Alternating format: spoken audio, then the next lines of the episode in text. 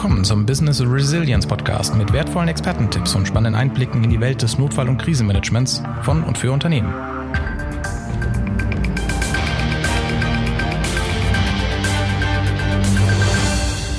Bei der Bundeswehr heißt es, alles hört auf mein Kommando. Aber auf wessen Kommando hört man denn nun, wenn es in einem Unternehmen sprichwörtlich knallt?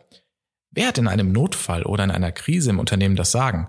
Im Ernstfall fehlt meistens die Zeit, diese Frage noch zu klären, also sollte man das vorher tun, sagt Robert Osten. Er sitzt heute bei mir im Jugitas Studio. Robert Osten ist Krisenmanagement-Experte und berät Unternehmen und Organisationen im Aufbau von Krisenmanagement-Strukturen. Robert, bei Tanzpaaren ist die Frage, wer führt und wer folgt eigentlich geklärt. Der Herr führt, die Dame folgt. Also bevor wir jetzt hier eine Gender-Debatte aufmachen, Robert, wer führte nun in einer Krise am besten in einem Unternehmen?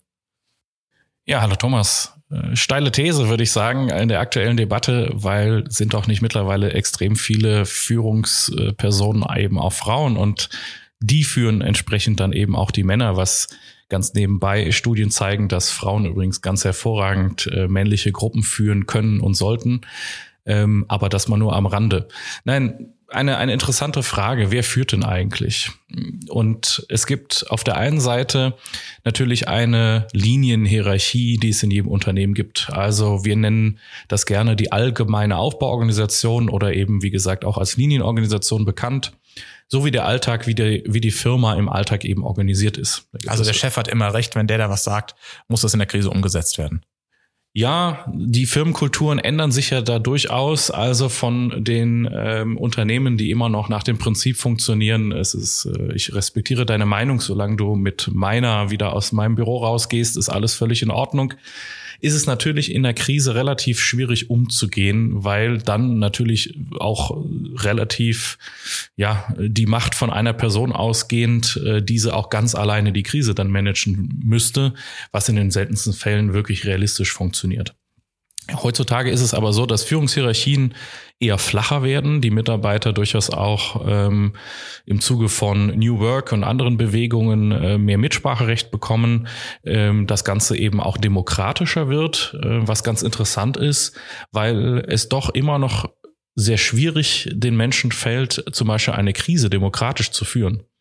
Das heißt, ähm, wir erleben es ja jetzt auch gerade in vielen anderen Dingen, wenn nur die richtigen Leute in Anführungszeichen laut schreien, wird auch der Mehrheit im Zweifelsfalle, die vielleicht ganz andere Dinge wollen, Dinge zugemutet, äh, die sie sich, äh, ja, die sie so gar nicht möchten. Und dementsprechend muss man da schon sehr viel Wert drauf legen, wie man sein Personal, was letztendlich die Krise nachher managen soll, dann eben auch auswählt und mit welchen Befugnissen ausstattet.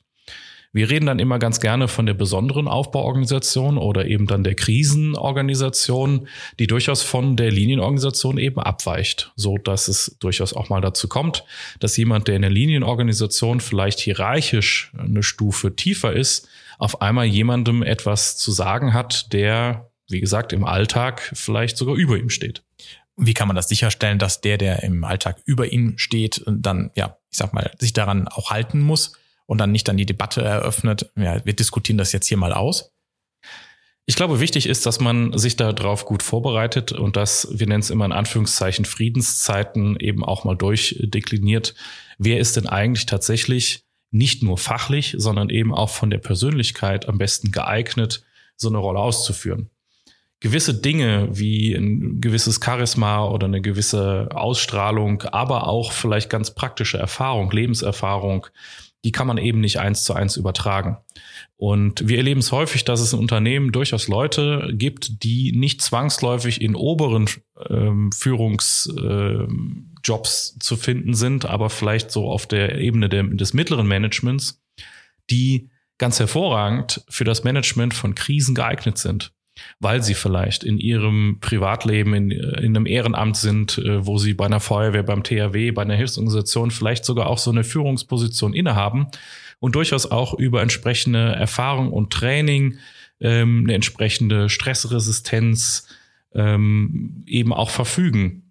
Und ich wäre ja als Unternehmen eigentlich ziemlich doof, dass ich dieses Potenzial, was ich bei mir im Unternehmen habe, nicht auch entsprechend nutze. Was aber eben auch bedeutet, dass ich in einigen Fällen so eine Art Notfallprokura ähm, oder sogar auch eine ganz konkrete Notfallprokura eben einrichten muss, so dass ich ein Krisenmanagement-Team bekomme, was eben dann so qualifiziert gut ist, dass es dem Top-Management am Ende auch den Rücken frei hält. Und das muss vermutlich auch mit den entsprechenden Befugnissen ausgestattet werden. Also mit Dienstanweisung kann man so etwas vermutlich klären, oder? Genau, da gibt es die Möglichkeit, entsprechende Zeichnungsregelungen oder wie gesagt eben Notfallprokura eben auch einzurichten.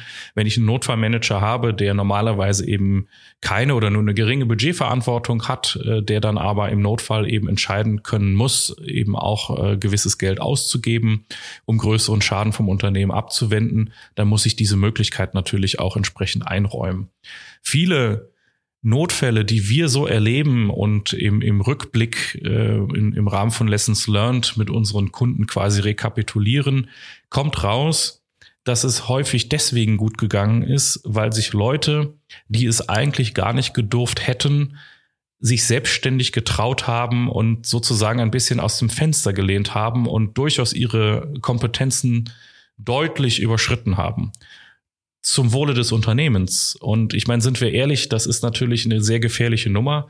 Jeder, der sich aus dem Fenster lehnt, kann eben auch rausfallen. Solange das Ganze am Ende gut geht, ist man der Held. Würde es schief gehen, ist man natürlich dann auch der absolute Buhmann und im Zweifelsfalle äh, Schuldiger äh, der, des, des ganzen Desasters sowieso. Und deshalb ist es für diese Personen, die dafür in der Lage sind, dies zu tun, die sich auch trauen, auch unangenehme Entscheidungen zu fällen, vorher eben auch eine gewisse, tatsächlich auch Rechtssicherheit ähm, zu geben, indem man diese Regelung eben auch vorher trifft, nur fair und für das Unternehmen aber von allergrößtem Wert. Nun ist es so, dass sich vermutlich große Unternehmen zumindest im Idealfall auf solche Szenarien vorbereiten, nochmal probieren, wer kann entsprechend qualifiziert werden, wer ist vielleicht sogar schon qualifiziert, in einem Krisenmanagement zu arbeiten. Es gibt es ja einen ganz großen äh, Sockel in der Gesellschaft oder in der Wirtschaft der kleinen mittelständischen Unternehmen. Die bereiten sich in der Regel ja nicht so ausführlich oder auch manchmal gar nicht auf solche Krisensituationen vor. Das heißt, auf einmal ist der Krisenfall eingetreten und ich denke da jetzt nur an die Hollywood-Streifen. Eine Gruppe ist irgendwo gefangen, äh, fragt sich, was, äh, was soll getan werden. Da kommt der Actionheld, muskulös mit Militärerfahrung, sagt, ich äh, hab hier, übernehme hier das Kommando, ich weiß, was zu tun ist. So wird es vermutlich in einem Unternehmen, gerade in einem kleineren oder mittelständischen Unternehmen, nicht funktionieren, dass dann irgendeiner vorprescht und sagt, mit einer lauten Stimme und einem breiten Kreuz, ich weiß, was zu tun ist, oder? Den Effekt gibt es doch tatsächlich. Also es gibt einfach, ein Mensch ist letztendlich auch ein Herdentier. Und wenn jemand vorweggeht, der der Gruppe suggeriert, er hat Erfahrung, er weiß, wie es geht und vielleicht auch ein entsprechendes Auftreten mitbringt, so dass die Gruppe sich denkt, okay, wir haben vielleicht ein schlechtes Bauchgefühl dabei, aber der macht den Eindruck, als hätte der das schon zigmal gemacht. Und wenn der sagt, das wird schon so klappen, dann wird das schon auch stimmen. Und trotz des schlechten Bauchgefühls dann hinterherlaufen, geht dann doch auch mal schief. Also das heißt, auf diesen Effekt darf man durchaus nicht reinfallen, ähm, weil es immer wieder eben auch Persönlichkeiten gibt, ähm, die diese Rolle sehr gerne einnehmen oder sehr gerne auch einnehmen möchten, vielleicht auch mal glauben, so jetzt ist meine große Stunde gekommen, jetzt kann ich mich hier mal endlich auch ein bisschen in den Vordergrund spielen oder die vielleicht generell auch den Hang haben, ähm, ihre eigenen Kompetenzen vielleicht etwas besser zu bewerten, als man es vielleicht objektiv tun würde, um das mal vorsichtig zu sagen. Und das wird natürlich dann gerade in solchen äh, Notfallsituationen tatsächlich auch brandgefährlich. Und der interessante Effekt eben auch, dass eine Gruppe, wenn jemand das nur vehement genug tut, also ich sag mal, wenn ich mich jetzt als äh, vielleicht etwas erfahrenerer Krisenmanager vor eine Gruppe von äh, Leuten stelle, die so etwas noch nicht so oft gemacht haben und ich tatsächlich vorne weggehe, die werden mir alle hinterherlaufen, weil sie natürlich total froh sind, dass es da jemanden gibt, auf dem sie ein Stück weit auch ihre Verantwortung, ihre Unsicherheit abwälzen können wo sie vielleicht ein bisschen von Verantwortung befreit werden und, und gesagt bekommen, was sie dann tun. Das ist in solchen Situationen ja gerade für Leute, die sich in dieser Situation unwohl fühlen, sehr, sehr angenehm. Aber die laufen natürlich durchaus auch Gefahr, dass ich denen irgendwelchen Quatsch aufbrummen kann. Und das Spannende ist, das lässt sich in Form von Übungen ganz, ganz toll nachsimulieren. Also diesen Effekt kann man tatsächlich heraufbeschwören, beziehungsweise es geht ja nicht darum, irgendwelche Leute irgendwie vorzuführen. Äh, ganz im Gegenteil. Ähm, wir merken im Rahmen von Übungen immer wieder, wie wertvoll es ist, auch zu evaluieren, wer ist denn eigentlich für den Führungsstab geeignet. Und wir hatten es schon mehr als einmal, dass wie selbstverständlich ist, dass natürlich in einen Krisenstab die jeweiligen Bereichsleiter oder was auch immer, also jeweils die höchsten ähm, des, des Fachbereiches, also der Leiter Personal, der Leiter IT und so weiter, die Rolle auch im Krisenstab einnehmen. Und auch darunter merkt man immer wieder, entweder durch eine Selbstreflexion, was ich immer persönlich sehr toll finde, dass Leute danach zu uns kommen und sagen, vielen Dank für die Übung, aber ich habe gemerkt, dass ich nicht die richtige Person bin, hier zu sitzen. Ich werde das nächste Mal meinen Vertreter oder jemand anderen aus meinem Team schicken, der dafür, glaube ich, viel geeigneter ist. Oder wir in Fällen eben auch den Leuten im Einzelgesprächen dieses Feedback dann noch vorspielen müssen und sagen müssen, passen Sie mal auf. Wir hatten den Eindruck, dass Sie für diese Situation hier nicht die richtigen sind. Das ist zwar auf der einen Seite vielleicht dann unangenehm, auch erstmal für die Personen, weil es natürlich so den Eindruck erwecken kann, oh, jetzt wird da so der Chef quasi degradiert, äh, genau in dem Fall, wo es drauf ankommt. Aber so darf man es tatsächlich einfach nicht sehen. Ähm, der Chef hat vielleicht im Alltag einfach dann auch ganz andere Qualitäten, aber jemand aus seinem Team ist gerade in so einer Stresssituation vielleicht deutlich besser aufgestellt. Jetzt dann gibt's ja die spannende Frage, wie findet man denn in seiner Belegschaft die geeigneten Personen dafür? Ich sag mal, wenn man jetzt ein Krankenhaus hat, eine Maschinenbaufirma, dann macht man ja keine Rundmail und sagt, hört mal, wer von euch hat ehrenamtliche Krisenmanagement-Erfahrung? Wer möchte bei uns gerne mit ins Team reinkommen? Ähm, in der Regel wird ja dann wirklich, wie du es schon gesagt hast, dann ähm, das C-Level da sitzen oder die Geschäftsführung, wie man es jetzt auch immer ausdrücken mag. Wie öffnet man sich denn dann gegenüber seiner Belegschaft, dass man sich mit dem, ja, mit der Materie auseinandersetzt und auch aktiv jemanden sucht? Oder wie findet man den?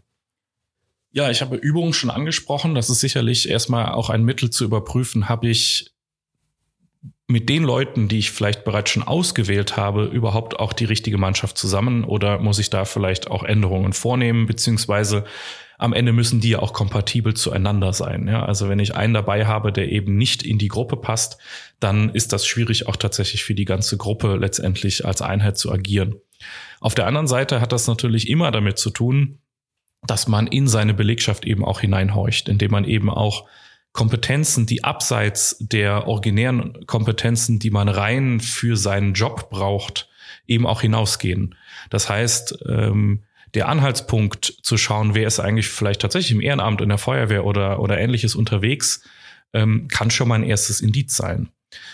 Wir haben auch mal die Erfahrung gemacht, dass jemand an seinen Job als Krisenmanager gekommen ist, weil man gesehen hat, der ist bei der Freiwilligen Feuerwehr und das wird er schon können.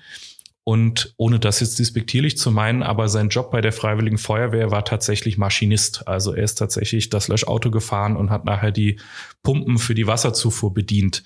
Das heißt, er hatte zwar praktische Feuerwehrerfahrung, aber keinerlei Führungserfahrung oder gar Erfahrung in dem Führungsstab, in der Stabsstruktur zu arbeiten. Und dem hat man einfach tatsächlich diese Rolle umgehangen, weil man gesagt hat, hier Feuerwehrleute, die können das per se. Und der war in seiner Rolle tatsächlich dann auch vollkommen überfordert. Ähm, wollte das ungern zugeben, aber brauchte dann tatsächlich da auch dringend Hilfe. Also es kann nicht der einzige Indikator sein, aber es kann ein erster Hinweis sein. Und wenn sich Unternehmen dann tatsächlich auch einfach mal trauen, in Übungen solche Personen mit reinzuholen und auch einfach mal zu gucken, wie stellen die sich an? Ja, wie, wie agieren die? Welche Ideen bringen die vielleicht auch ein? kann das durchaus sehr, sehr wertvoll sein. Also wir haben verschiedene Kunden, die sich das durchaus auch mal trauen, dann zunehmend auch in verschiedenen Übungen verschiedene Leute einzubinden, die selbst von ihrer Belegschaft am Ende erstaunt sind, was sie da eigentlich für Potenzial äh, auf den Gängen rumlaufen haben, ähm, was genau für diese Fälle einfach prädestiniert ist. Jetzt hast du natürlich eine super komfortable Situation im eigenen Unternehmen. Hier bei der Jugitas sind nahezu alle Mitarbeiter, ich glaube sogar mittlerweile alle im ähm, ja, Ehrenamt in einer Hilfsorganisation tätig, alle Krisenmanagement-Experten. Wer würde denn bei euch dann den Hut aufhaben, wenn jetzt wirklich jeder irgendwie ein ausgebildeter, zertifizierter Krisenmanager ist? Das ist tatsächlich eine super spannende Frage. Wir waren zum Glück noch nicht in der Situation, ähm, aber du hast recht, wir sind gerade erst ausgezeichnet worden, ähm, weil tatsächlich äh, neun von zehn Mitarbeitern ähm, im Bereich äh, auch der Hilfsorganisationen äh, tätig sind, äh, was uns sehr gefreut hat. Ich glaube aber dadurch, dass wir uns tagtäglich mit dem Thema beschäftigen, dass sich bei uns eine Führungsstruktur nach Kompetenz, nach Sachlichkeit extrem schnell von selber einspielen wird, weil eben auch dazu gehört, dass man sich ein Stück weit dann in einer Struktur danach unterordnet. Also es würde durchaus Situationen auch vielleicht geben können bei uns im Unternehmen, wo auch ich als Geschäftsführer merken würde, ich bin jetzt hier gerade nicht derjenige, der ähm, die die Fahne in die Hand nehmen sollte. Natürlich, und das geht in allen Unternehmen so, ist letztendlich nachher der Vorstand oder der Geschäftsführer für die finale Entscheidung verantwortlich und muss diese dann auch mit aller Konsequenz natürlich auch tragen, auch, auch persönlichen, rechtlichen Konsequenzen, gar keine Frage. Auf der anderen Seite dann eben auch zurückzutreten und den Leuten Platz zu machen, die vielleicht in der Fachlichkeit oder vielleicht auch in der persönlichen Involvierung deutlich objektiver unterwegs sein können, ähm, macht dann total Sinn. Und das würde sich bei uns, glaube ich, äh, von selber einstellen. Heißt unterm Strich, man kann nicht zu viele Krisenmanager haben, wenn am Ende die Struktur stimmt in einem Unternehmen. Genau, wenn man äh, auch darüber nachdenkt, dass ja nie alle da sind und man in diesem Bereich eben genauso eine Redundanz benötigt, weil der Krisenmanager des Unternehmens im Zweifelsfalle nach Murphys Gesetz äh, in dem Notfall, wo ich ihn brauche, vielleicht auch gerade nicht da ist oder es reicht ja schon vielleicht auch erst viel später dazu stößt und vielleicht dann die Lage übernimmt. Aber was ist bis dahin? Das heißt, bis dahin muss ja dann eben auch äh, schon angefangen werden, Sofortmaßnahmen umgesetzt werden, kommuniziert werden etc. Das heißt, da ein bisschen über den Schatten zu springen und keine Angst davor zu haben, dass man sich da gegenseitig den Job wegnimmt, ist, ist schon sehr wichtig. Je mehr Leute man im Unternehmen hat, die das Thema Krisenmanagement verstehen und eine Rolle in einem etwaigen Krisenstab einnehmen könnten äh, und ich die voridentifiziert habe und dann eben vielleicht auch es schaffe, die in meine Alarmierungsstrukturen einzubinden, also so, dass ich sie auch erreicht bekomme, ähm, dann mache ich als Unternehmen eigentlich alles richtig. Und das ist aus meiner Sicht sogar noch viel, viel wichtiger, als für jeden erdenklichen Fall ein Notfallhandbuch oder ein Szenario ähm, in der Schublade liegen zu haben, ähm, was man nur noch abspulen muss, weil die echten Fälle zeigen, es ist ja eh immer ein Fall, den man gerade nicht in der Schublade liegen hat. Und dann ist es viel, viel wertvoller, Leute zu haben, die es können. Also es ist tatsächlich, ähm, zeigen sich auch immer wieder bei uns in den Übungen oder in Realfällen, wenn es kein Notfallhandbuch gibt, aber die Leute geschult sind und wissen, wo die ganze Sache lang geht, geht es trotzdem gut aus. Und wenn es letztendlich dann noch solche Instrumente wie Handbücher und, und Szenariobeschreibung dazu gibt, wird es vielleicht noch effizienter und schneller. Aber die Priorität liegt ganz klar darauf, dass die Leute wissen, was sie tun müssen. Gute Leute sind zwar schwer zu finden, aber sie sind zu finden, höre ich raus. Auch oft im eigenen Unternehmen, durch Übungen, durch äh, entsprechende Strukturen. Ich denke, das ist eine sehr gute Empfehlung. Wer sich da beraten möchte oder noch weitere Informationen dazu ja, sucht oder haben möchte, ist sehr, sehr gern eingeladen, sich mit uns in Verbindung zu setzen mit der Yugitas. Auch auf unserer Internetseite werden wir immer wieder Blogbeiträge dazu schreiben, wie man äh, Führungskulturen im Unternehmen etabliert oder eben auch Krisenmanagementstrukturen mit entsprechendem Personal ausstattet. Deswegen unsere Empfehlung, gehen Sie ab und zu mal auf unsere Internetseite, schauen Sie in den Blogbereich und bleiben Sie uns als Hörer treu. Vielen Dank fürs Zuhören.